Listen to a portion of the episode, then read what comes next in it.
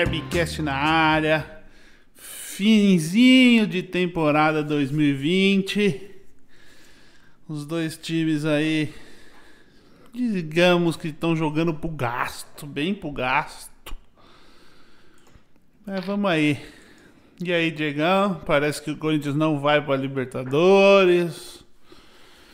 O Palmeiras tá mais focado na final da Copa do Brasil. Não sei também se vai entregar na Copa do Brasil o resultado esperado. O que, que você tem para me dizer, Diegão? É isso aí, Marião. Boa noite, hein? Boa noite aos amigos. É, é isso, né? Aproveitar o seu gancho aí de introdução, a gente dizia aqui já há algum tempo que, na minha visão, o Corinthians não iria a Copa Libertadores. Como é, tem muitas vagas para a Copa Libertadores, é, a gente fica com essa ilusão, né, que um time pode, pode conquistar a vaga, mas o Corinthians de fato nunca jogou um futebol digno para ir à competição continental, né? Se a gente olhar lá atrás como o Wagner Mancini pegou a equipe do Corinthians, equipe na zona do rebaixamento. Só que como a gente se emociona demais, né? Principalmente no Brasil, é muita emoção. Fica muito emocionada. Quarto e domingo, de repente tá tudo um lixo e aí você já acha que vai conseguir vaga em Libertadores. Tem que ser um pouco mais realista. Eu prefiro ser assim. É, sempre disse aqui que o Corinthians é, não iria à, à Copa Libertadores. Existe, existia ainda a chance, né? É, depois de um bom começo do Mancini, acho que é, o Corinthians se perdeu um pouco é, na, no Campeonato Brasileiro e acabou não ganhando os confrontos que ele teria.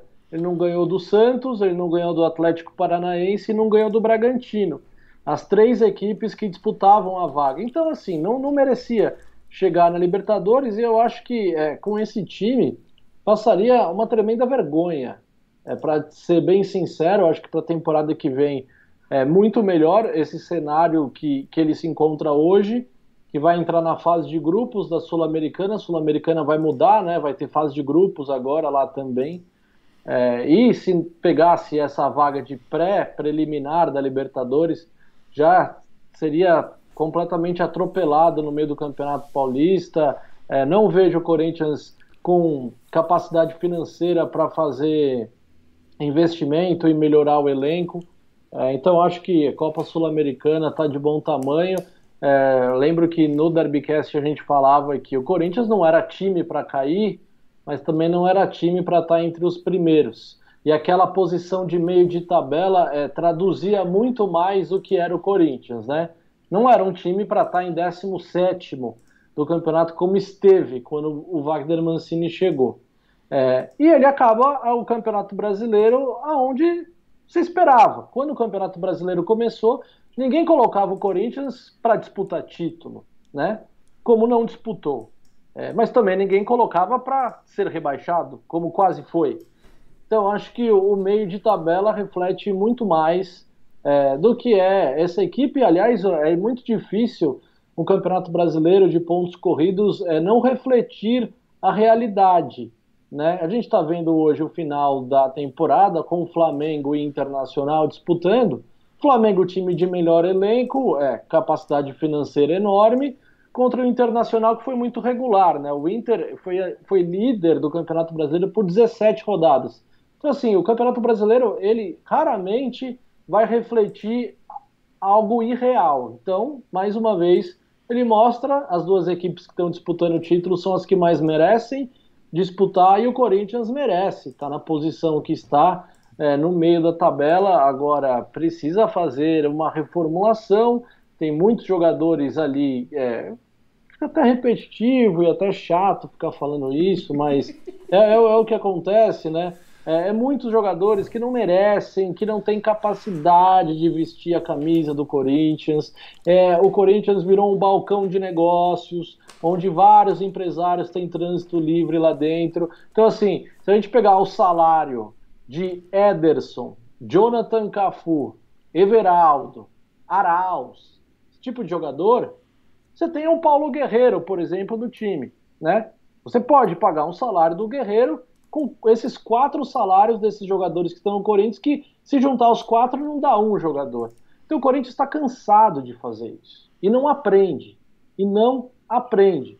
Aí precisa de reforço, traz qualquer jogadorzinho que ganha 200, 300 pau por mês, que não agrega em nada e vai onerando a folha salarial. A gente falava isso aqui, né, Marião, durante é, o ano do Derbycast, é, que, sim, o Corinthians tem muitos jogadores, a folha salarial é uma das mais caras.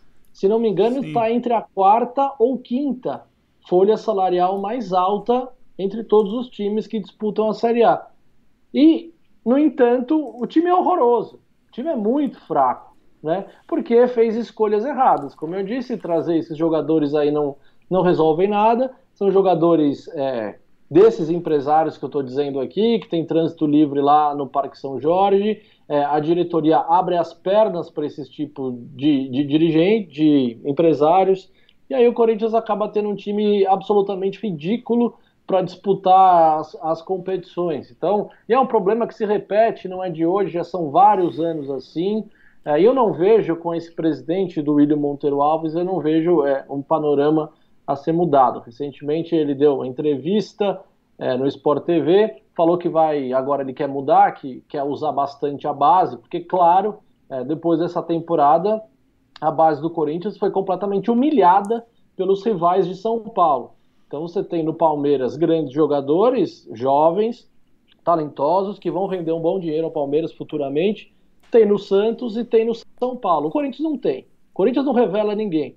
A, a não ser o Pedrinho, que foi embora é, há um tempo já, o Corinthians não tem capacidade de, de revelar jogadores. Então de nada adianta ter um bom trabalho de base onde se vence os campeonatos, a Copa São Paulo, o Corinthians é um dos maiores campeões, de nada adianta ter campeão de base se esse cara não vira um jogador profissional. E é isso que tem acontecido Mas... com o Corinthians. Então, o trabalho é totalmente errado lá dentro, totalmente errado. Ele disse que vai mudar, mas sinceramente, eu não vejo, eu não vejo jogadores é, capazes de fazer essa transição da base para o profissional, como o Palmeiras tem feito, como o Santos tem feito e até o São Paulo tem feito. O Corinthians não sabe fazer esse tipo de trabalho ou não quer fazer esse tipo de trabalho, porque raramente é, são dadas oportunidades aos garotos, né? Vamos ver com o Wagner Mancini, ele também já declarou que é, gosta da ideia, então no Campeonato Paulista a gente, a gente vai poder ver se esses jogadores da base do Corinthians têm alguma qualidade e se eles vão ganhar a oportunidade, porque esse é o caminho, é um time completamente quebrado, que não tem é, capacidade de investimento, então ele vai ter que usar a molecada da base até para gerar receita né? Porque o que o Corinthians tem feito é um time muito comprador e já acertou em algumas contratações no passado, como o Paulinho, que veio do Bragantino, como o Ralf, que veio do Barueri, esse tipo de jogador, Elias, uma vez da Ponte Preta, mas faz tempo que erra, né? Faz tempo que não acerta. Então, compra muito, gasta salário, sal, é, os contratos enormes de 3, 4 anos, e jogador que não tem qualidade, ganhando muito dinheiro, e aí quem paga o pato é o time profissional, que não tem capacidade de colocar esse cara para jogar num, minimamente num nível mais competitivo. Mas você ia falar alguma coisa aí, diz Não, aí. eu ia falar que engraçado isso, essa questão da base aí, que o Corinthians era um time que tinha costume, tradição de pelo menos revelar um ou dois, vamos dizer assim, jogadores de, da base, tinha costume de usar a base. O Palmeiras era muito criticado por não usar a base nunca, ser um time que só comprava. O que eu ia falar é que muita gente hoje, agora, ah, porque o Palmeiras teve sucesso com a sua base. O Santos é um time que sempre é fomentado pela base mesmo. E sempre vai ser assim. O São Paulo também tem uma certa tradição em criar a base, o CT de Cutia, toda aquela história. É, não vem dando resultado nos últimos anos, tipo, para venda de atleta, acho que sim, sempre foi um ótimo vendedor, porém, para a formação de times campeões, não está dando, a gente está vendo aí. Mas o que eu queria dizer é o seguinte: no seu, o Palmeiras começou esse negócio de base em 2014. Ele começou é, a reformular e reestruturar a sua base em 2014 para colher resultados 2020 2021. É isso que eu tô falando. Um presidente chegar e falar assim, nós vamos começar a usar a base, sem ter feito, porque o Corinthians tinha um histórico muito grande na base e parece que, pelo menos na gestão Andrés aí, no, antes do Andrés, meio que deixou de lado. Eu queria que você falasse um pouco isso. Você acha que o Corinthians tem atletas na base que podem chegar e fazer e só não está utilizando?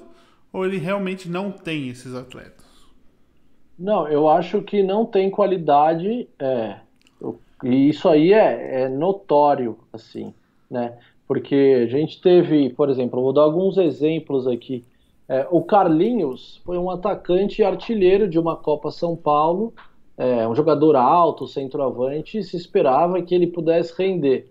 O jogador ele está sendo emprestado há dois anos para pequenos clubes do interior de São Paulo e não tem uma sequência, por exemplo, no Novo Horizontino, que foi o último time que ele jogou. Ixi. O cara que não tem sequência no Novo Horizontino, desculpa, não tem qualidade alguma para jogar no nível profissional. Um outro jogador, o Fabrício Oia, é um jogador. É, Como é que é?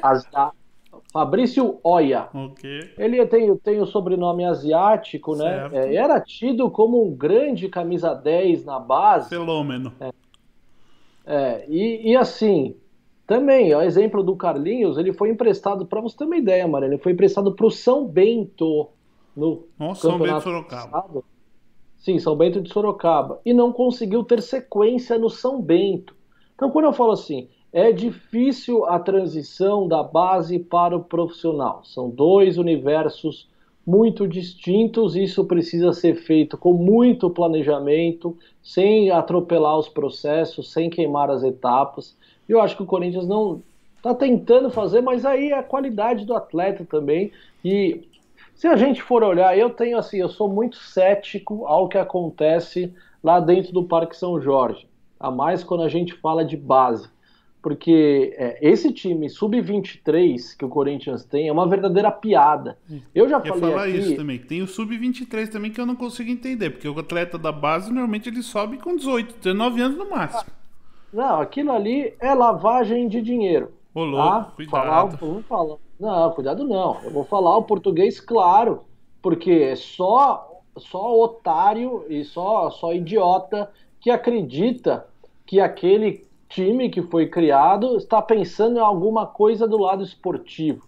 Que não tem esportivo de nada aquilo lá. É um time que não tem calendário, né? Não tem calendário. Você faz um time sub-23, você espera que os jogadores que componham esse time sejam unicamente revelados pelo Corinthians, correto? correto? Não é isso que acontece. O Corinthians faz contratações de jogadores de 22, 23 anos que jogam em Linense, que jogam em outros times mais periféricos e menores e traz para jogar nesse time sub-23. Tem filho de dirigente, né? Que a gente sabe, e não é só um, são alguns filhos de dirigentes. Então tem um contrato, ganha salário, tem contratação e assim, para quê? Para que existe os times sub-23?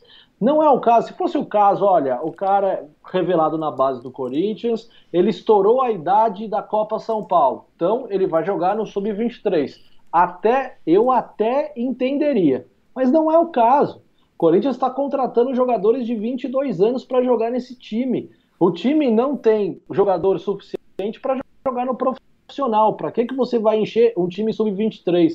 São 30, são 30 jogadores ganhando salários com contratos na equipe sub-23. Um time sério, uma, sim, uma presidência séria, um time bem estruturado. Não tem esse tipo de time, não tem. O Palmeiras não tem o time sub-23, não existe. O Flamengo não tem, o Atlético Mineiro não tem. Os times que mais levam o futebol é, de uma maneira mais profissional, não existe isso. Esse time do Corinthians só existe para enriquecimento de algumas pessoas que estão lá dentro e seus pares. Então, acreditar que o Corinthians vai priorizar a base e que vai dar certo o projeto, eu acho muito difícil, porque nunca deu. De fato, nunca deu. Se a gente for lembrar os últimos jogadores revelados pelo Corinthians, eu vou lembrar do Jô, que estreou com 17 anos no elenco profissional e virou realmente um, um jogador de futebol profissional. Depois eu vou lembrar do Dentinho, jogador fraco, fraquíssimo, que está na, na Ucrânia, mas virou profissional, jogou até que razoavelmente bem. O William, que eu acho que foi o jogador que o Corinthians revelou no passado recente, que a gente pode afirmar que esse realmente é, virou um grande jogador, né? Jogou 10 anos de Premier League, seleção brasileira. Ok, mas é, eu tô falando do Jô, que foi revelado com 17 anos, e o Jô tem 35. Então eu tô pegando um recorte de quase, quase 20, 20 anos. E eu, te, e eu te dei três jogadores. Três. Se alguém, algum corintiano que tiver aí, lembrar de outro jogador que o Corinthians revelou na base e soube aproveitar, teve o Everton Ribeiro. E o Corinthians não soube. O Corinthians chutou o Everton Ribeiro, ele foi emprestado para o São Caetano, depois ele foi mandado embora para o Curitiba, e aí o Everton Ribeiro virou esse jogador. William Arão. William Arão, volante do Flamengo, revelado pelo Corinthians. O Corinthians chutou o William Arão do clube. O William Arão virou um bom jogador de futebol, bom jogador do Flamengo, Arão. Então, o Corinthians não, não sabe.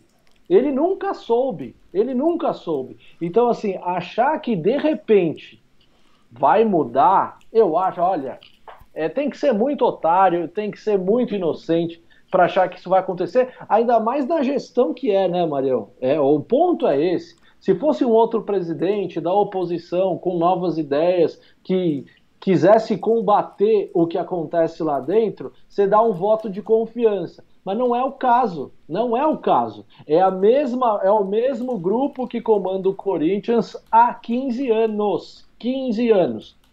Então é André Sanches, depois vem Roberto Andrade, depois vem Mário Gobi, agora é o Duílio Monteiro. É a mesma patota, é a mesma turma. É a mesma turma que fica se revezando no poder, é uma verdadeira ditadura. Ele, a roda, a máquina gira de uma forma.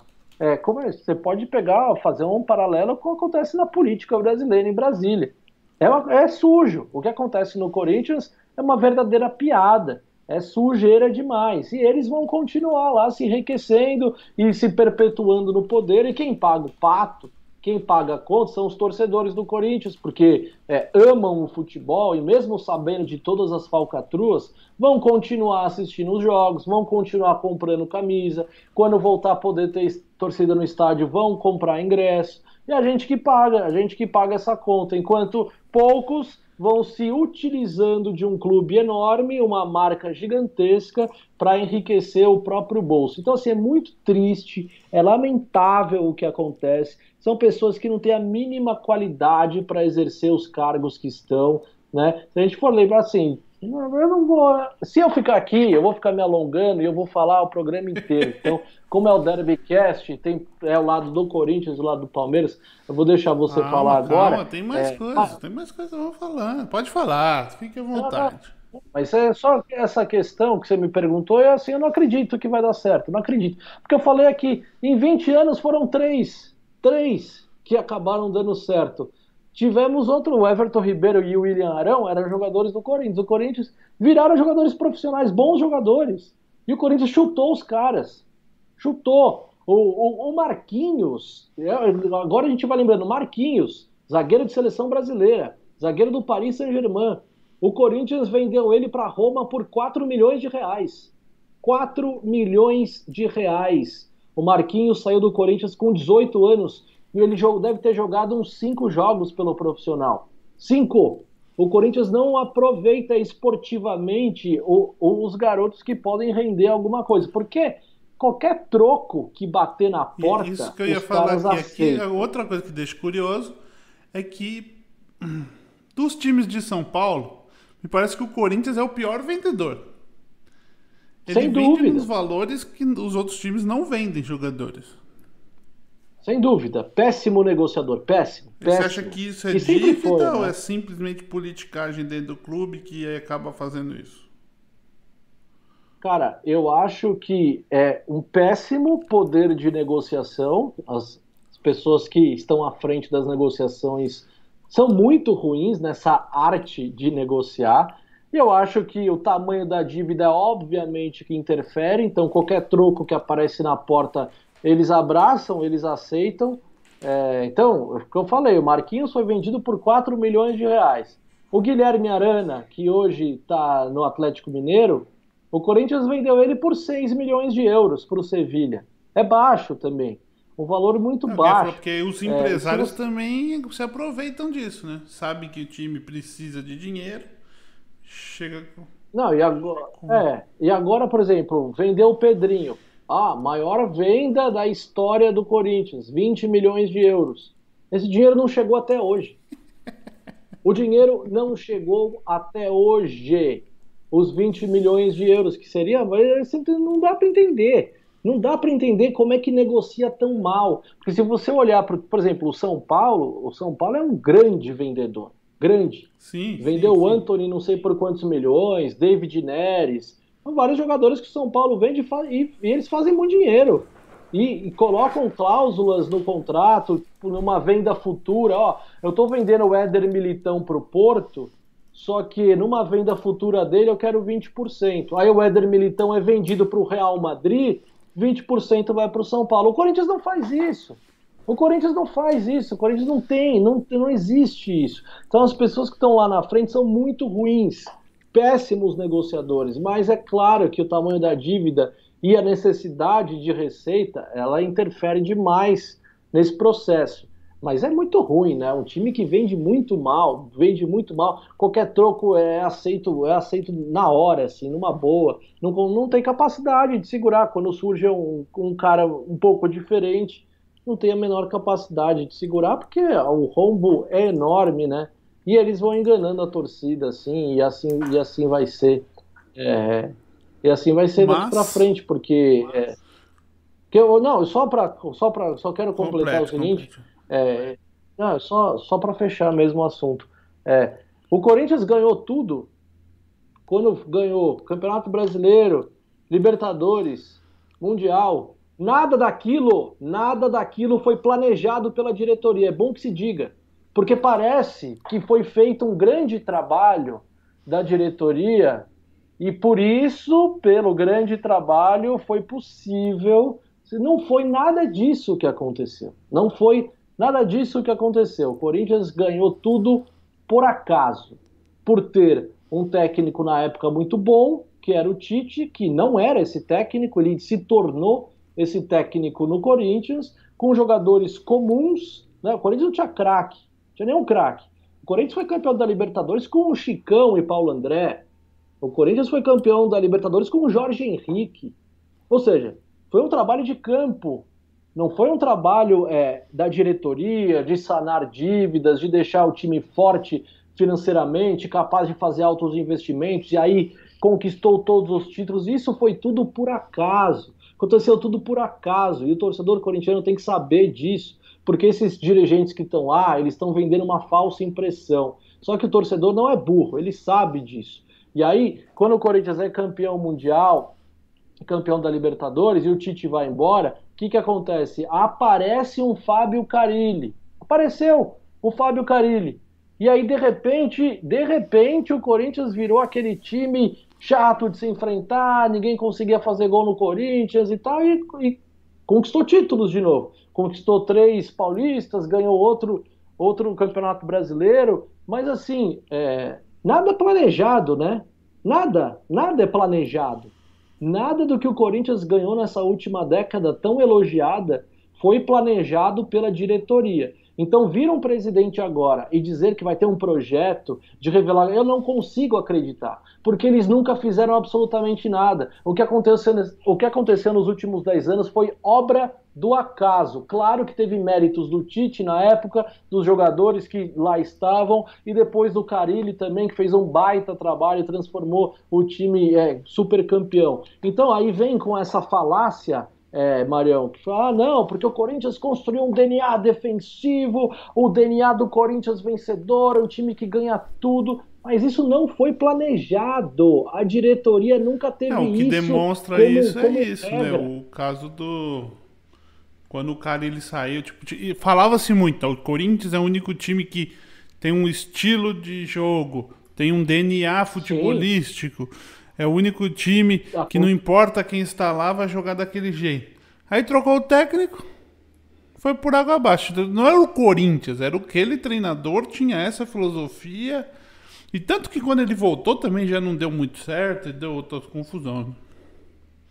Não, é isso. Mas assim, é algo que aconteceu por acaso. Não foi algo que a diretoria pensou e falou, nós vamos jogar assim. Então eu preciso de um treinador com esse perfil. Não foi isso. Quando o Corinthians traz o Tite, o Corinthians não era esse time defensivo. Só que o Tite tinha um pouco dessa. E aí, beleza, montou o time, aconteceu daquela forma e deu certo. Aí o Corinthians dá uma sorte danada, porque tem um auxiliar lá que aprendeu muito com o Mano Menezes e com o Tite. Então, ele aprendeu com os dois, ele colocou as ideias em prática. E nessa toada, o Corinthians ficou uns oito anos com esse modelo de jogo. E aí se vende a imagem, se vende a ideia que esse era o DNA do Corinthians. Mas isso aconteceu por acaso. Foi um acaso isso. E ah, não, porque nenhum time tem, tem uma filosofia, o Corinthians tem, é o time defensivo, é o time que se preocupa primeiro em não tomar gol, e foi campeão e venceu muita coisa assim. Tem, é, não estou tirando os méritos de quem estava trabalhando lá, eles tiveram muitos méritos, é óbvio. O que eu quero dizer é que essa diretoria não teve papel em absolutamente nada desses últimos 10 anos dos times campeões. Não teve. Não teve. Foi obra do acaso, eles deram uma sorte danada, danada, de ter o Tite naquela época e de ter o Carilli depois. Deram uma sorte danada, porque nesses últimos 10 anos o Corinthians nunca teve dinheiro para fazer altos investimentos e conseguiu ser campeão assim. O problema é que eles acham que vai ser sempre assim, que sempre vai ser assim agora, que vai dar certo assim para sempre. Não vai dar, não vai dar, como já não está dando, né? Agora a gente está vendo que isso tem um limite, né? Eu acho que aquele chegou no limite. O Carilli conseguiu vários títulos, o Tite também, é, o Corinthians trocou de treinador e, e, cara, na boa, futebol sem dinheiro não dá. Não dá mais para jogar sem, sem grana. Precisa ter dinheiro para ter qualidade. O que o Corinthians fez foi raridade. Aquilo lá não é regra. E os dirigentes do Corinthians acham que aquilo é regra. Eles estão achando que trazer Everaldo, Jonathan Cafu, essas coisas aí, vai, vai dar para ser campeão. Não vai dar. Não vai dar. Porque o mérito foi unicamente dos treinadores que lá passaram e que a diretoria deu uma sorte danada de ter esses caras, porque ela nunca ela nunca planejou que isso fosse possível. E aí quando viu, ah, começou a ganhar título, ah, o Corinthians incomodava o Palmeiras pra caramba jogando aquele futebol horroroso Sim. lá, futebol defensivo. Sempre incomodou o Palmeiras, principalmente com o Carilho. O Carilho era o técnico que tinha mais sucesso contra o Palmeiras. Só que a diretoria acha que isso vai continuar para sempre. E não vai. Você tem que dar graças a Deus que aconteceu aquilo, ganhamos, saíram no lucro tinha times limitados e conseguiram títulos. Agora você tem que arrumar a casa para ter times melhores. Mas não, eles cruzam os braços e acham que isso é regra. Isso não é regra. Isso aí foi algo incomum. E deram uma sorte danada de ter esses caras lá naqueles momentos. Agora, diretoria nunca foi boa de planejamento, nunca foi boa de estratégia, nunca pensou nesse DNA defensivo, nunca. Isso aconteceu, de repente estava no colo e aí eles usam, né? Eles vão usar isso a favor. Aí vai levantar a bandeira que o Corinthians é o time de DNA defensivo. Isso aí acabou se transformando de repente. O Corinthians nunca foi isso. O Corinthians tem mais de 100 anos de história, nunca foi esse time. Ele é esse time há 10 anos. Então não pode colocar isso na cara do Corinthians. Oh, o Corinthians é isso. Não é. Ele foi por um momento e foi muito vencedor e teve muito sucesso. Se quiser replicar, você precisa que as coisas é, ajudem no sentido financeiro, precisa remodelar a casa, precisa estruturar, mas eles seguem achando que vai dar certo sempre, porque deu, né? O time era uma zona, era uma bagunça financeira. Só que tiveram dois técnicos lá que conseguiram, além de toda a bagunça, conseguir fazer o time funcionar. É bom que o torcedor não esqueça que quando o Corinthians ganha o Campeonato Brasileiro de 2017, um grupo de jogadores ameaçou ir embora e foi o Tite conversando com o Renato Augusto, com Elias, com outros líderes do elenco, se fecharam, eles tinham quatro meses de salário atrasado durante o Campeonato Brasileiro, o Corinthians era o líder. Eles se fecharam e esperaram passar, não, vamos jogar e vamos ganhar um campeonato, depois a gente se acerta. E aí ganharam. Mas já era bagunça. a bagunça já estava lá, já era uma zona, já tinha quatro meses de salário atrasado. Aí no final vai embora o Gil, vai embora o Tite, vai embora Renato Augusto, vai embora Elias, e aí se desfaz e vira o que virou hoje. Aí deu a sorte do Carilli depois. Então, assim, a, a diretoria se escondeu. Essa diretoria, ela se escondeu no sucesso que é mérito única e exclusivamente dos treinadores que ali passaram. Essa diretoria não tem responsabilidade nenhuma no sucesso que o Corinthians teve nos últimos 10 anos. Eu acho muito difícil que ela tenha daqui para frente. Ai, sim, sim, sim. É, mas, mas, mesmo depois de toda essa lamentação, esse chororô, esse drama, ah, o fatos. Corinthians é um time o fiel da balança aí na final do Campeonato Brasileiro. É, era já nas duas últimas, né? Quando perdeu é, com o Flamengo, né? Porque... Perdeu o jogo pro Flamengo e pega e pega o Internacional agora. Corinthians e Inter jogam, São Paulo e Flamengo jogam. E aí, você acha que o Corinthians vai ir com tudo? Vai, vai mole? Você acha que não tá mais nem aí ah, pra cara. nada? Porque se tivesse ainda disputando a vaga na Libertadores, você tem até uma, uma desculpa para jogar, vamos dizer assim. Mas no momento. Não existe. Não existe motivação, né, Marião? Não existe motivação. Assim, o único lado bom da coisa é que se fosse uma temporada normal, sem a pandemia, enfim, esses caras estavam pensando nas férias. Seria ainda pior. O nível de motivação estaria ainda mais. Só que eles não vão ter férias né? Porque daqui a pouco começa o Campeonato Paulista, então não vai ter parada. Então isso ameniza um pouco o nível de desmotivação. Se esses caras estivessem indo para esse jogo com 30 dias de férias após, meu Deus do céu. Aí você ia ver, aí pode esquecer, pode esquecer, porque Internacional ia ganhar esse jogo com o pé nas costas. Agora, como precisa manter um ritmo, e até alguns jogadores sim, brigando por um lugar no ano que vem, né, precisando salvar o seu emprego, talvez tenha um nível de motivação um pouquinho maior, mas pouca coisa também, não vai mudar muito, porque não tem mais nada a ser disputado, uma temporada absolutamente trágica, né? É, quando é, não sei quem que inventou a história de romper com o modelo de jogo vencedor, aproveitando que isso que a gente está falando agora, do DNA defensivo, time ganhou várias coisas nos últimos 10 anos, quase tudo. Só não ganhou a Copa do Brasil e Copa Sul-Americana. O resto ganhou tudo que disputou. É... E aí veio alguém, teve a brilhante ideia: vamos romper com tudo e começar do zero. Quero time que propõe jogo. Sem qualidade, sem dinheiro, não vai funcionar. Aí trazem o Thiago Nunes, é um absoluto desastre. O Corinthians é quase rebaixado, vem o Mancini, melhora um pouco o time, entrega o final aí na décima posição. Então, é uma temporada horrorosa, né? Uma temporada absolutamente trágica. E precisa saber o que ele quer daqui para frente. Que, o que o Corinthians quer daqui para frente, que jogo que ele vai jogar. Mas ele vai manter é, o Mancini? Pra... Ah, na minha visão tem que manter, mas é aquilo. Vai durar é, pelo desempenho do Campeonato Paulista, né? É, vamos ver o que, que, vai acontecer. A gente sabe como funciona o futebol. É, o Corinthians não tem capacidade de investimento, então não pode trazer um técnico que ganha muito dinheiro. O Mancini já está na equipe, eu acho que precisa ter uma conversa muito séria com ele, é, entre a, a, os dirigentes e ele, é, no sentido de cobrança, né? de tentar é, fazer com que o Corinthians jogue o que fez quando ele chegou porque eu acho que ele perdeu a mão, deu uma desandada o time. O time ficou muito desequilibrado de repente. No começo dele foi interessante, muito interessante. Ele tinha uma defesa muito ruim, tomava gol todos os jogos, ele arrumou a defesa, o Corinthians viveu um bom momento no, no Campeonato Brasileiro. E aí ele achou que o time já era muito bom e aí começou, agora eu quero atacar. E aí começou, tomou 4 a 0 do Palmeiras. Empolgou, empolgou. Aí foi não, empolgou bonito, empolgou bonito. Então, o time do Corinthians é muito desequilibrado. Então, se ele é, joga num, num formato mais conservador, ele quase não machuca o adversário no ataque. E aí ele só se defende. Quando ele tenta atacar, ele fica muito vulnerável atrás. Então o Corinthians toma gol quase todos os jogos de novo. Então tudo que o Mancini fez no começo meio que se perdeu, porque o Corinthians de hoje é um time muito desequilibrado e muito pouco confiável. Né? Sofre muito atrás, toma muitos gols. Então o Mancini precisa decidir o que, que ele quer. Você quer transformar esse time? Você quer voltar a ser aquele Corinthians do Fábio Carilli?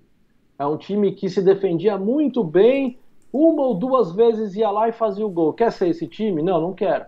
Eu quero que o Corinthians proponha jogo, que o Corinthians agrida o adversário. Então, não dá para fazer as duas, está muito claro. Com esse elenco, o Corinthians não tem capacidade de ser um time equilibrado, de se defender bem e ainda assim conseguir vitórias. Ou Corinthians se defende bem, ataca, ou ele ataca, vai para cima e toma vários gols atrás.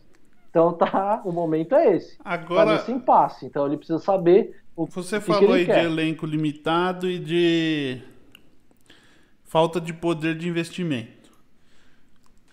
Depois da participação pífia do Palmeiras no Mundial, vi muitos, porque foi o que Sim. restou para vocês esse ano, né? Comemorar a derrota dos outros, porque não ganharam bosta nenhuma.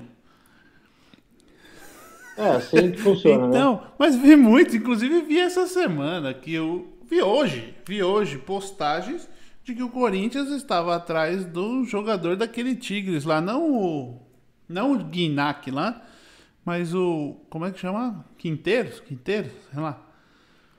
Um cara que jogou na lateral e, e os comentários eram, ah, o cara jogou muito bem contra o Palmeiras, aí só trazer ele e o Gignac e tá feito o nosso time. Da onde esses caras estão pensando essas coisas? Esse time do México é um time que tem muito dinheiro também. Não, é assim, é absolutamente lamentável ver um tipo de, de notícia dessa, porque, cara, não cabe mais, né? O futebol virou um negócio tão profissional e o jogo evoluiu tanto que não cabe mais esse tipo de notícia. Ah, porque ele foi bem contra o Palmeiras, traz pro Corinthians. Para com isso. Para com isso. Estamos em outra, estamos em outra época. É por isso que o Brasil nunca mais ganhou nada em Copa do Mundo. É por isso que quando o Brasil pega o europeu, toma um tapa no meio da cara. Em toda a Copa, toma um tapa no meio da cara do europeu. Porque é essa mentalidade, essa mentalidade antiga, retrógrada, né? Então, assim, enquanto, enquanto não acordar para isso, a rivalidade tem que fazer parte do ambiente do torcedor.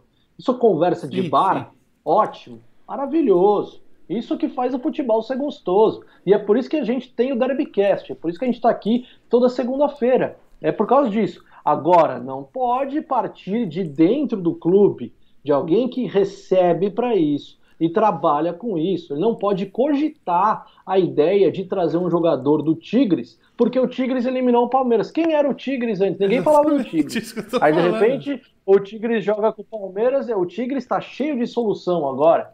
Todas as soluções estão no Tigres, porque ele ganhou do Palmeiras. Tem que parar, isso aí, não, olha, Marião, não dá, velho. Não dá, porque é um pensamento antigo, retrógrado, que cabe ao torcedor, com gente séria. A gente espera que pessoas sérias trabalhem com futebol, né? E não, isso aí para mim não me parece nada sério. Não me parece. E, e posso falar, não me surpreende. Se vier do Corinthians, não me surpreende, porque é aquilo que você falou no início. É, é o que sobrou, né? É o time que não tem capacidade de se reestruturar, consegue olhar para dentro do seu clube para sanar os problemas. E aí o que, que ele faz? Ele cutuca o rival bem estruturado, cheio de dinheiro, mas que não ganhou o Mundial. Ah, então beleza, isso me serve. Então, já que o Palmeiras não ganhou o Mundial, eu vou ficar lá cutucando ele. Legal, muito bem, só que eu falo o seguinte: o Palmeiras vai voltar para o Mundial. E não vai demorar. Não vai demorar. Porque daqui em diante a gente vai ver muito isso, Marião várias semifinais brasileiras na Libertadores. Vão, vai ser uma toada. Porque se a Sim, gente comparar o nível de investimento dos clubes brasileiros com o argentino, paraguaio, peruano, colombiano, não tem jeito. Os times brasileiros são muito mais fortes. O Palmeiras vai estar lá de novo. E essa piada vai ficar. Eu vou ter que ficar torcendo contra o Palmeiras todo ano, então é isso. Então, o dirigente do Corinthians é isso que ele está me propondo. Ó, fica torcendo contra. Porque aqui a gente não tem mais capacidade, a gente não consegue. Então é momento de parar de olhar para o rival e falar, cara, o que o Palmeiras fez? Vamos tentar fazer. Vamos É, eu tentar acho que aí, fazer. o que você falou aí é um ponto importante. E eu acho que o que as pessoas não entendem, cara, nesse sentido do que o Palmeiras fez, eles jogam muito tipo, ah, o Palmeiras arranjou um patrocinador. Então a gente, até a gente arranjar um patrocinador, a gente não vai fazer nada. Mas o Palmeiras já vinha, o, Paulo Nobre entrou, Ele é um cara que tinha muito dinheiro, ele injetou dinheiro no clube porque senão o clube nem sobreviveria, isso com certeza.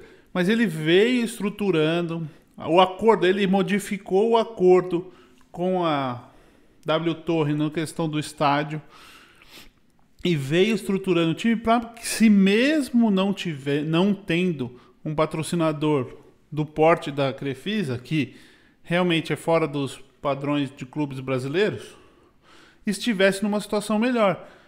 E o que eu sinto dos rivais, assim, ah, se a gente não tem o patrocínio que eles têm, então a gente também não vai fazer nada. O Flamengo, cara, também sempre teve bons patrocínios e vivia na pindaíba. Até que eles conseguiram se estruturar e fizeram. Pô, o Corinthians tem. É isso que eu falei. Um erro dos administradores dos clubes, eu acho que é esse. Pensar. Ah, a gente precisa de um patrocinador, é, vamos dizer assim, quase que messiânico, que vai vir aqui dar dinheiro para nós e dane-se. Não, não vai ser assim que você vai melhorar o seu time.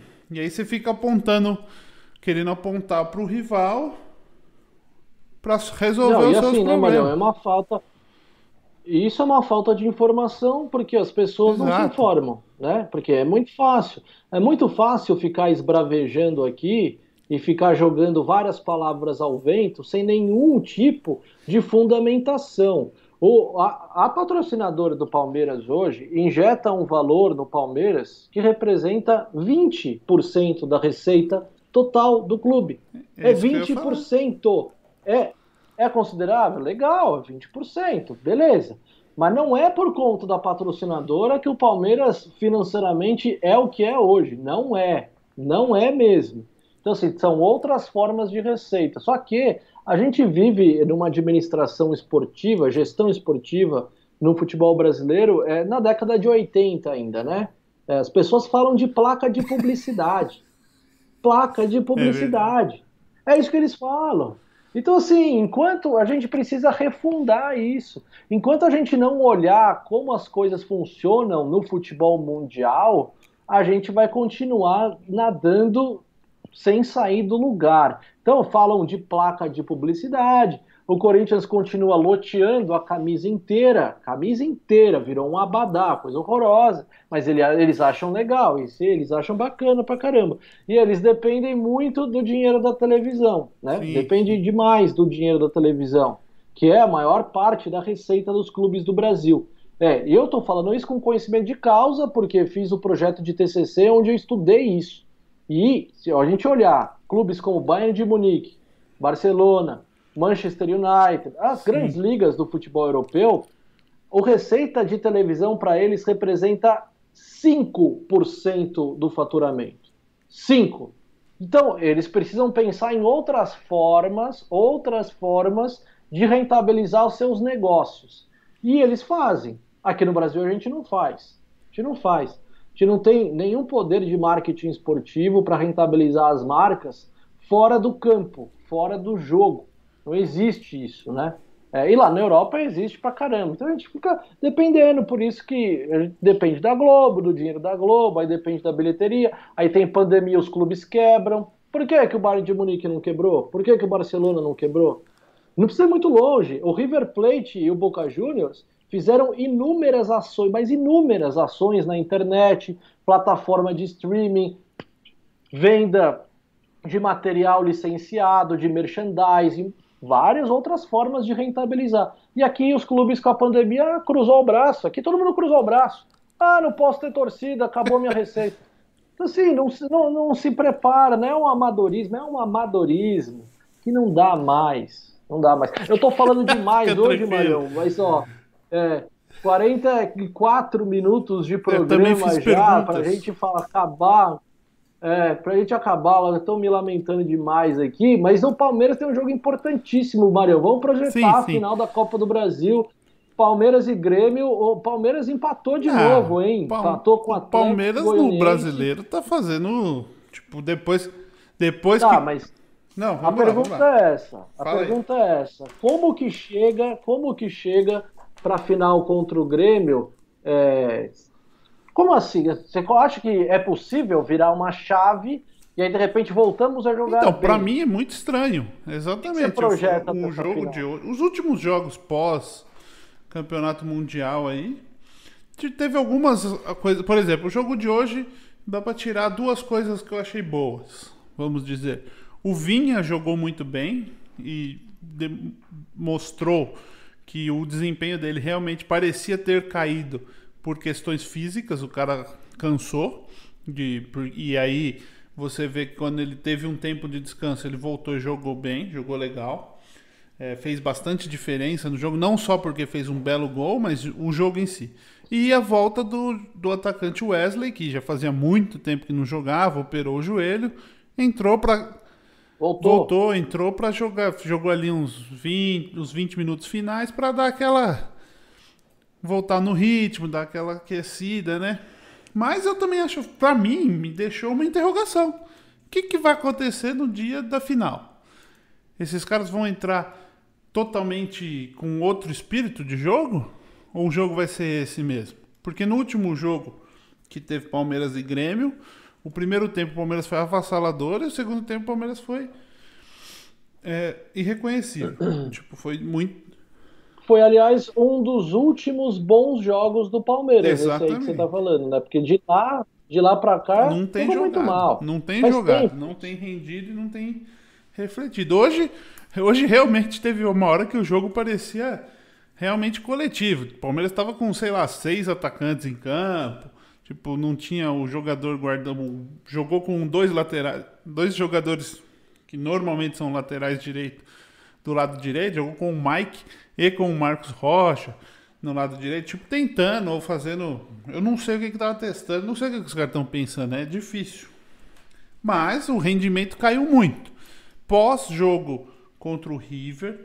Aí teve o jogo contra o Grêmio, que jogou o primeiro tempo bem. Teve o jogo contra o Corinthians, que jogou bem. Também não foi um super jogo. Sim, jogou, mas jogou bem. bem. Porque também o, porque também o Corinthians é, deu opções para o Palmeiras jogar. É, facilitou as E depois coisas, né? também, meu, depois não jogou mais nada. Eu, eu entendo que ah, o time está jogando muito, teve o time que mais jogou. Inclusive, aqui deixar o meu repúdio ao integrante da CBF que falou que o problema do Palmeiras jogar muito é porque ganha muito quem mandou querer ganhar. Meu filho, por que. Ah, falou, falou, falou essa, essa. Falou. Deu entrevista, beleza, saiu, acho que foi na IS, foi na Rádio Bandeirantes ou na ESPN, e ele falou exatamente isso. Ah, tá jogando muito porque ganhou tudo. Quem mandou querer ganhar tudo? Se eles perdessem, não jogava tudo. Que beleza, então é isso. Então vamos perder. Eu vou ganhar tudo porque eu sou Palmeiras, Palmeiras, Corinthians, São Paulo, tem que entrar para ganhar esses times. Não vai entrar para. Ah, não, não vamos ganhar esse campeonato porque a gente não quer. Então, mas eu sinto também, Diego, que aí é uma coisa que às vezes me preocupa um pouco, que tem. A, estão, é, vamos dizer assim, camuflando ou escondendo ou usando como desculpa pelo mau futebol o fato de que joga-se muito. É, tá dando uma muletada. Então, é isso que eu quero saber. Vamos ver. Eu vou ter que esperar um jogo decisivo, esse jogo decisivo, contra o Grêmio, para ver se o Palmeiras vai. Porque, tipo assim, hoje, lá, se o Palmeiras vai é, entregar um pouco mais de futebol. Se o Palmeiras fizer um, um jogo parecido com o primeiro tempo que fez contra o Grêmio no outro jogo. São dois jogos, né? Ida e volta. Então, não sei exatamente como vai ser, qual a estratégia do Abel. Mas então, tem que esperar esse tipo de jogo, porque os jogos do brasileiro, você vê claramente, por exemplo, contra o São Paulo. Contra o São Paulo, o Palmeiras não foi tão. Não, o jogo em, em si foi ruim. Não sei se você viu ou trabalhou. O jogo em si foi ruim, mas Tipo, no fim, foi um jogo até que. Qualidade ruim, mas disputado. Vamos dizer assim, com, com chances de ambos os lados. E aí os caras se dedicaram um pouco mais. Mas você vê que alguns jogadores, os caras estão ali meio que. Eu vou me poupar. Não sei se estão se poupando ou se já não estão preocupados, entendeu? Essa é a diferença.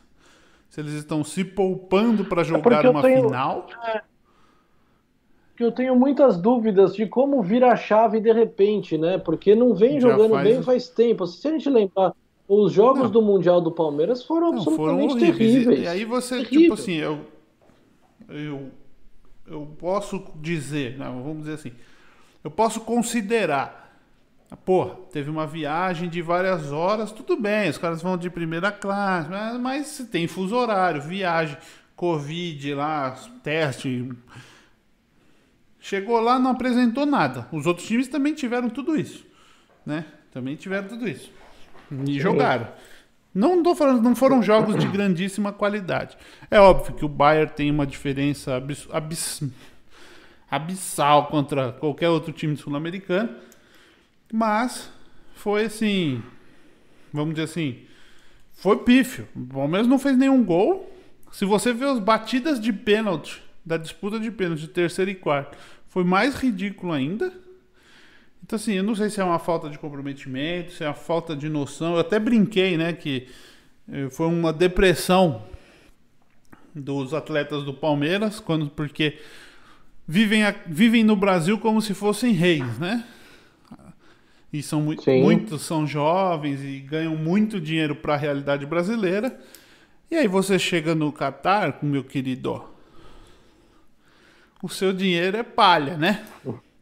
Eu falei, tiveram uma depressão. A hora que eles viram aqui, eles falaram, nossa, eu sou um merda. E... Você acha que o time chegou no limite, Marião? Que jogou muita bola, de repente o Abel pegou o time, o time encaixou de maneira muito rápida. Sim, a gente sim. lembra, o Palmeiras foi muito elogiado no começo do Abel. Você acha que pode ter sido isso? O time jogou muito bem, Eu de tenho... repente atingiu o teto muito rápido e aí desabou? Porque é, é estranho, é estranho, é, né? Realmente é tá estranho, eu não sei se é, é, E tem muita oscilação ainda. Eu acho que, eu, tipo. É, eu acho que tem duas coisas que eu que eu, que eu, que eu, eu vamos dizer assim, eu teorizo sobre isso. Uma é isso, tipo, o time o time vinha, o Luxemburgo saiu, aí o Cebola assumiu, o time começou a engrenar, fez alguns jogos bons contra times mais fracos, mas fez jogos bons. O Abel chegou, engrenou mais ainda e foi muito bem, muito bem, muito bem.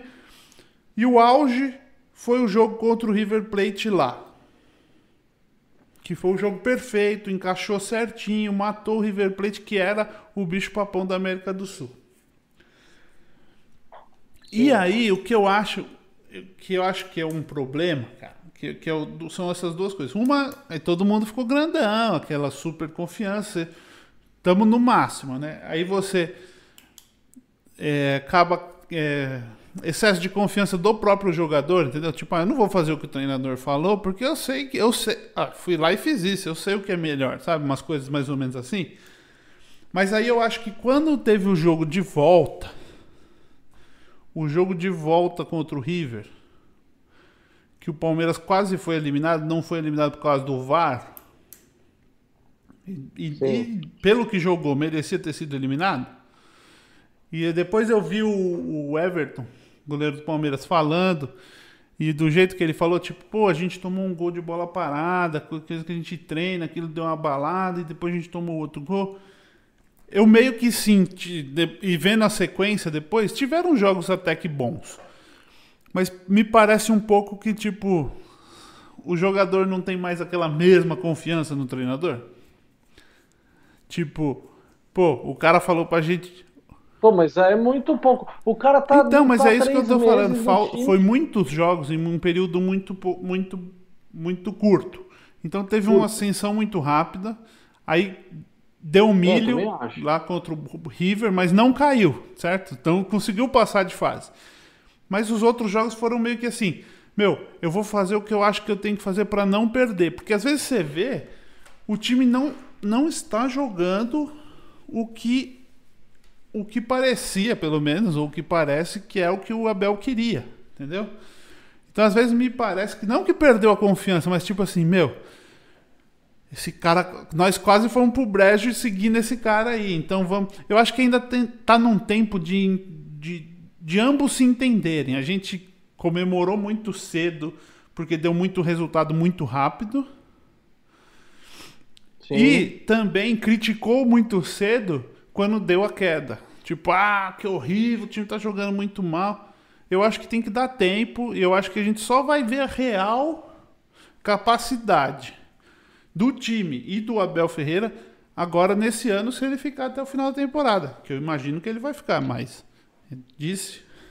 Sim, porque é o seguinte, o que você está dizendo, assim, para mim, o que eu entendo é, é que na verdade eu não entendo é, o que o Abel Ferreira gosta Exatamente, de futebol. ficou uma coisa meio. Se, se, o, é, se o Abel Ferreira é o técnico dos primeiros das primeiras semanas, o Palmeiras estava metendo goleada em todo mundo. Eu lembro que todo mundo elogiava ele, falando, ah, legal, porque depois que ele faz um, ele não se contenta, ele vai lá, faz o segundo, faz o terceiro e tal. Aí quando dá aquele abala o time na derrota contra o River Plate, me parece que tudo vira de cabeça para baixo. Aí já é o time que tem medo de perder, é o time que se preocupa eu, mais em não tomar gol do que, que fazer acho... gol. Então a gente não sabe. O Abel Ferreira é o quê? Quem é o Abel Ferreira? É o cara que gosta de imposição, de fazer vários gols? Ou é o cara da bola longa, que a bola não passa mais pelo meio de campo, é só bico para frente? A gente então, não sabe. Quem é, é o Abel Ferreira, acho. Eu acho que realmente a gente não sabe, mas eu, eu acho minha, eu identifico que ele seja aquele cara do começo, que ele gosta daquele futebol. Mas ele veio com as ideias dele. Mas essa mudança, essa mudança, você acha que é o não, jogador? Eu acho, não é vou, vou é falar aqui. Eu acho que ele não realizou e ele só realizou é. a importância que tinha ganhar para o Palmeiras naquele jogo que ele quase perdeu para o River. Você tá entendendo? E aí o cara meio Sim. que falou assim: Meu, Tá bom, eu gosto de jogar assim. Meu time joga assim. Mas a gente ainda não tem a maturidade suficiente, a gente não tem tempo suficiente junto para jogar assim sempre. Então eu vou jogar para tentar jogar para ganhar. E aí ele deu uma meio que uma, uma mudada, eu acho, e os jogadores deu um passo atrás, atrás tipo, né? não vou tentar porque o, a, o, vamos dizer assim, o futebol jogado na final da Libertadores foi isso. Sim. Tipo, eu vou anular, eu vou, eu vou. Eu quero correr risco zero do de tomar gol do Santos. Então eu vou anular os jogadores do Santos que podem me ameaçar. E depois eu faço um gol. Foi lá e fez o gol. Contra o Tigres no Mundial foi mais ou menos a mesma coisa.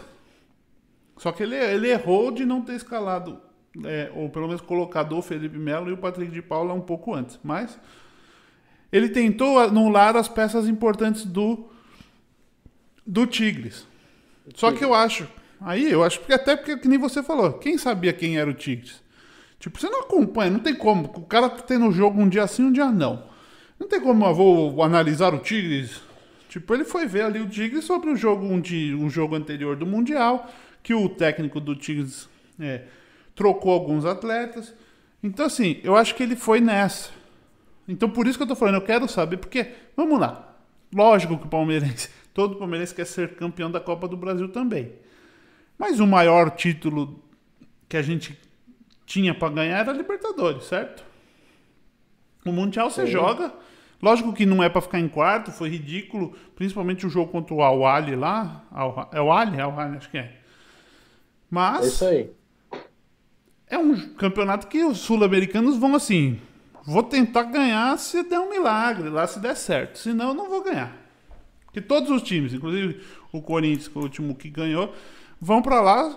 Ah, vai tomar de 20 a 0. O, o, o entorno é esse, né? O time no outro time não perde a tantos jogos e tal. Então, eu acho que assim, vai com um pouco menos de responsabilidade contra o Grêmio. E são dois jogos. Então eu estou esperando para avaliar esse jogo aí, porque o Mundial foi ridículo. E aí eu acho que meio que tirou um pouco, porque agora que voltou, vamos dizer assim, voltou do Mundial, ele fez, fizeram alguns jogos assim, que você vê que ele tá tentando. Por isso que eu falo, eu acho que o jogo dele é aquele do, do da bola, do ataque trabalhado e tal. Não é o da bola lançada, que estranha muito eu, quando eu vejo o Palmeiras jogando aquele. Eu acho que sim, tem que ter essa opção, mas não fazer isso o jogo inteiro, certo? Sim, é, exato. E nesses jogos, mesmo empatando, esses jogos ruins aí do brasileiro que teve, o Palmeiras tentou fazer isso. Mesmo, tipo, por exemplo, contra o Flamengo, perdeu do Flamengo.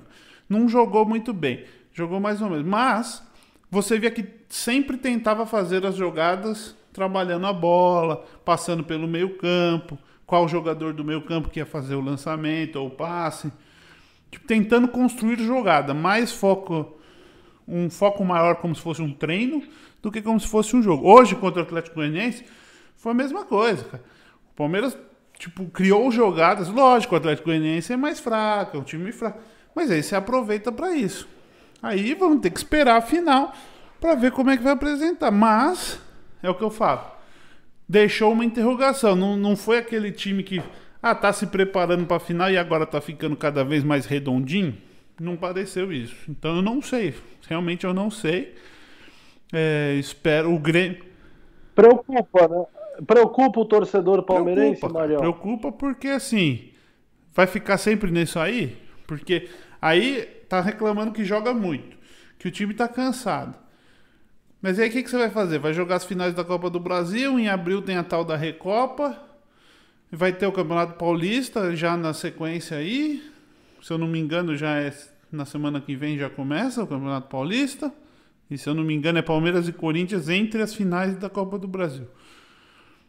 Então assim, e vai fazer o quê? Você vai.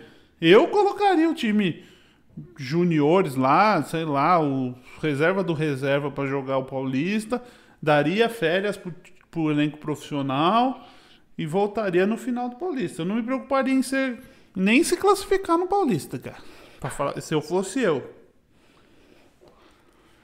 Não, você acabou de ganhar Libertadores. Você tem que esquecer o Campeonato Paulista, procurar recuperar fisicamente esses atletas que estão destruídos.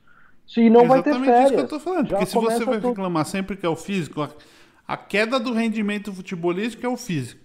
Então você tem que fazer um planejamento de dar férias, cara. Porque falam, ah, você pode rodar o elenco. Mas rodar o elenco você funciona assim, quando você tem um, dois jogos, tipo, uma sequência, mas não quando você tem, pô, sei lá, um, uma sequência de muitos jogos em pouquíssimos dias. Não dá. Mesmo que rodando o elenco, você não consegue. É, não, e depois reclamaram muito do Renato Gaúcho, né, ao longo desses anos dele no Grêmio ah, porque o Renato abre mão do Campeonato Brasileiro para priorizar. Ele mostrou que tá certo. Não dá para jogar. Não, não dá. Não dá. Porque esse calendário esse é maluco. ano foi pior ainda. Então, eu acho eu, eu acho que o Abel Ferreira aprendeu isso também, né? Porque ele tentou, tentou. jogar todos. Ele tentou. E agora ele já não, viu que não dá. Aprendeu. Acho, acredito que sim. É, o que eu acho é o seguinte, o que eu acho que pode ser uma frustração para ele vai ser isso, porque ele está na cabeça dele, pô, a gente tá terminando uma temporada. Depois vai dar para vai se o calendário vai se organizar, mas não vai, a gente sabe que não vai. Não vai, e é isso é muito triste, porque assim, o cara que é estrangeiro, tipo, isso aqui é um trampolim para ele, né? Que é, isso é, trampolim. Então ele vem aqui, trabalha, a primeira oportunidade num clube de de ponta, sei lá, que seja em Portugal, por exemplo, recebe uma proposta do Porto para treinar o Porto. Você acha que ele não vai? Na hora. Ele vai na hora. Por quê? Porque é um clube com capacidade no cenário europeu e que ele vai ter sossego. A família né? tá lá, ele, ele vai ter sossego. treino. Então, assim, a gente também não sabe cultivar os caras que vêm aqui e entregam tanto. O São Paulo indo embora, Sim, torcedor do Galo deve estar absolutamente revoltado que o cara mandou trazer 52 reforços, gastou não sei quantos milhões, não ganhou porcaria nenhuma e está indo embora. Está indo embora por quê? Porque o futebol europeu dá mais condição. E enquanto a gente não cuidar do nosso calendário, a gente vai ficar sofrendo com isso. A gente vai perder os treinadores de qualidade. Eu acho o Abel Ferreira um cara muito promissor. Acho que tem grandes ideias e parece ser um bom treinador. Só que com essa loucura já deu para ver que ele fica, fica incomodado com isso. Ele tá muito incomodado. Porque ele falou já que gosta de treinar times. Eu gosto de treinar. E aqui não se treina. O treino Exatamente. dele é durante os jogos. Isso vai, isso vai minando o cara, né? Vai chegar uma hora que ele vai explodir, vai falar: ah, quer saber de uma coisa? Eu vou pegar minhas malas, eu vou embora, porque ninguém. Ah, quem cuida do futebol brasileiro aqui não cuida, na verdade. Estão arrebentando os atletas. E é isso mesmo. E é muito lamentável, né? A gente fala, fala de calendário todo ano e ninguém faz nada. Eles não nem, nem não, cogitam. Cara, olha esse ano, Eles 2021. A gente avançou com o calendário de 2020. já vai começar e eles já estão começando 2021, tipo, mano, vamos que vamos, vai ser assim mesmo. Os caras tão é. loucos. Provavelmente vai ter Copa América, sei lá. Tem Copa América? Alguma Copa aí no meio do ano? É, eu tô, tô por fora do calendário, é, porque mudou, mudou muita coisa assim, e é, é uma burrice, é uma, e além do mais, né, Maria, é uma burrice sem tamanho, porque você coloca, por exemplo, o Palmeiras teve uma sequência agora no final, jogou uma terça, jogou quinta, jogou é. sábado, sei lá, jogou quatro vezes na semana. Vamos Palmeiras chegou a jogar mais do imaginar... que oito jogos no mês, cara. Então, vamos imaginar oito jogos no mês. Então, que quatro ou cinco desses sejam em casa. Vamos imaginar isso. Imagina que a torcida já possa comparecer de novo. Qual é o palmeirense, qual é o brasileiro que tem capacidade financeira de ir cinco vezes no estádio ver o Palmeiras jogar no mesmo mês? Ninguém ganha isso. Ninguém tem esse salário. Então é mal, é mal é. pensado até o calendário nisso, porque os times não conseguem rentabilizar. Se você faz um campeonato mais enxuto, um calendário mais enxuto, cara, irem a um jogo é um evento especial. Então você se prepara, você guarda dinheiro, você vai. Aí você chega no estádio, você consome, você toma sua cerveja, você compra uma camisa, você come um negócio, você rentabiliza tudo. Agora, quando já virou uma banalização, virou a banalização é. ir pro jogo.